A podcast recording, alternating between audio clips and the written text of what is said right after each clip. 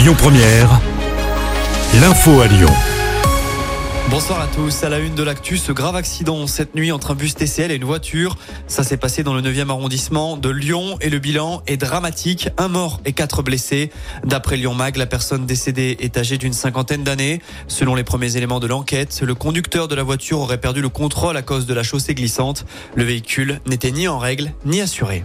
À Jean Massé, une personne a été heurtée par un train ce matin. L'accident s'est produit peu avant 7 heures, occasionnant ainsi des perturbations du trafic TER durant les heures de pointe.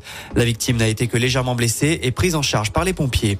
L'actu, c'est aussi ce rassemblement pour la paix au Proche-Orient organisé à la mi-journée. Le rendez-vous a été donné devant la préfecture du Rhône en soutien aux victimes civiles de la guerre entre Israël et le Hamas. Les manifestants ont appelé à un cessez-le-feu et la levée du blocus de la bande de Gaza. Et puis on vous rappelle cette disparition inquiétante dans l'agglomération lyonnaise. Une jeune fille de 13 ans habite en Bron n'a plus donné signe de vie depuis juillet. Un appel à témoins a été lancé. L'adolescente pourrait se trouver à Lyon ou à Marseille. Son signalement est à retrouver sur notre application. Dans l'actu en France, un bébé de 3 mois est décédé dans l'Essonne. Le drame s'est produit hier soir du côté de Milly-la-Forêt. Selon les premiers éléments de ce dossier, le nourrisson aurait été tué par balle. La mère de l'enfant a également été touchée. Son pronostic vital est engagé. Le père de famille, lui, a été placé en garde à vue. L'actu en France, c'est également cette rencontre entre 500 élus et la première ministre aujourd'hui.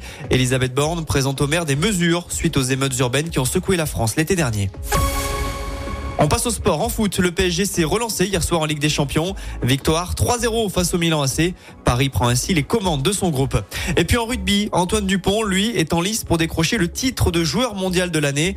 Il sera décerné dimanche pour marquer la fin de la Coupe du Monde. Parmi les autres nommés, on retrouve notamment le Sud-Africain Eben Etzebeth ou encore le Néo-Zélandais Hardy Savea. Antoine Dupont avait déjà connu ce titre suprême il y a deux ans. Écoutez votre radio Lyon Première en direct sur l'application Lyon Première, lyonpremière.fr et bien sûr à Lyon sur 90.2 FM et en DAB+. Lyon